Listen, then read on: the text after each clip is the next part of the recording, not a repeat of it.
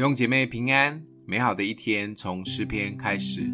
诗篇五十篇一到六节：大能者神耶和华已经发言，招呼天下，从日出之地到日落之处，从全美的喜安中，神已经发光了。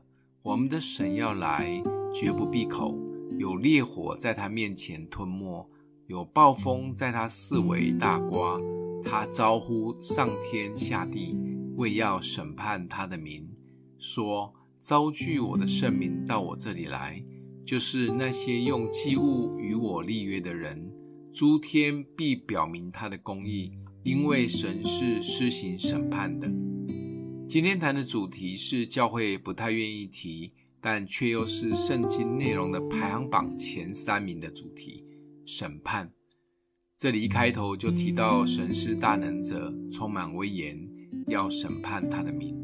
就像新约圣经彼得前书第四章特别也提到，审判要从上帝的家起手。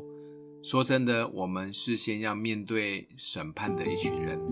上帝除了是慈爱、满有怜悯的天父，但他也是烈火。他给了我们最好的礼物——耶稣基督。确保了我们可以因着有耶稣，不再成为奴仆，被罪辖制。这是我们可以享受的最大恩典及属灵的福气。但相对的，神也要我们因着领受这么大的恩典，要给出更多。就像耶稣在路加福音说的：“多给谁，就向谁多取。”当我们领受从神来的更多的爱及赦免，我们有给出。的爱及饶恕吗？当我们从主领受的平安及喜乐，我们身边的人有感受到，以至于想认识神吗？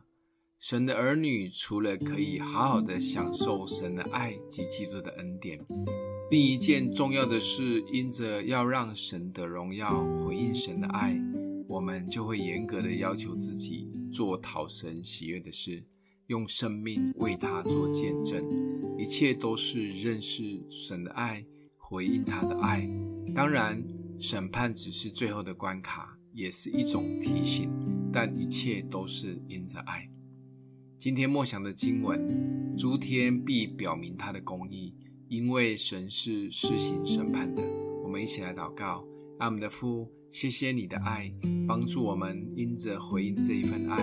每一天能活在真理及你的喜悦中，为你做美好的见证。奉耶稣基督的名祷告，欢迎分享出去，愿上帝祝福你哦。